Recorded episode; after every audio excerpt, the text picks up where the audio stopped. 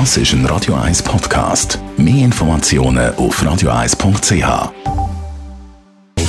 Immer in der Morgenschau kurz vor der 9 im Wirtschaftsmagazin Netto.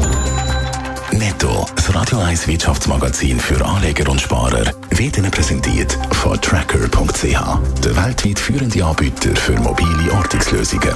Heute mit dem Dave Burkhardt. Für den Flugzeugbauer Boeing gibt es den nächsten Dämpfer, nachdem das Unternehmen nach zwei Abstürzen schon einen grossen Auftrag über mehrere Milliarden Dollar verloren hat, geht es jetzt auch bei einem grossen Deal mit China leer aus. Die Chinesen haben sich für den französischen Flugzeugbauer Airbus entschieden. Der Deal umfasst nicht weniger als 300 Flugzeuge.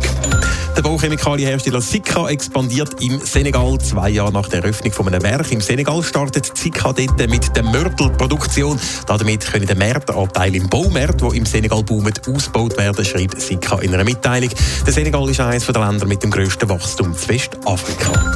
Komponentenhersteller Huber und Suner verliert einen Hauptaktionär. Die ABEC Holding hat ihren Anteil von gut 10% verkauft. Nach Angaben hat die Holding Huber und Suner seit über 50 Jahren mitfinanziert und unterstützt. Zum Verkauf ist es wegen einer Neuausrichtung vom Beteiligungsportfolio gekommen. Weltwirtschaft die brummt kräftig, was Firmenchefs und Wirtschaftsminister freut, hat aber negative Auswirkungen auf das Klima, Dave Burkhardt. Ja, die boomende Weltwirtschaft die ist der Hauptgrund für einen massiven Anstieg vom weltweiten Energieverbrauch.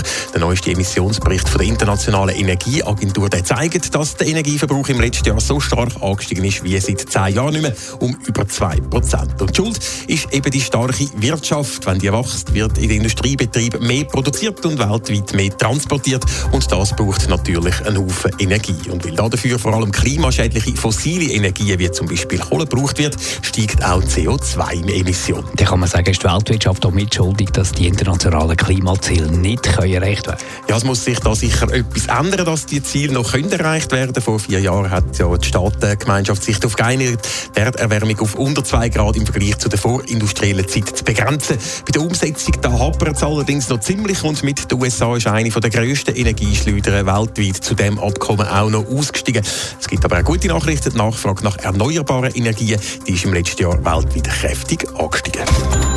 Netto, das Radio 1 Wirtschaftsmagazin für Anleger und Sparer, ist Ihnen präsentiert worden von Tracker.ch. Weltweit funktionierende Ortungslösungen.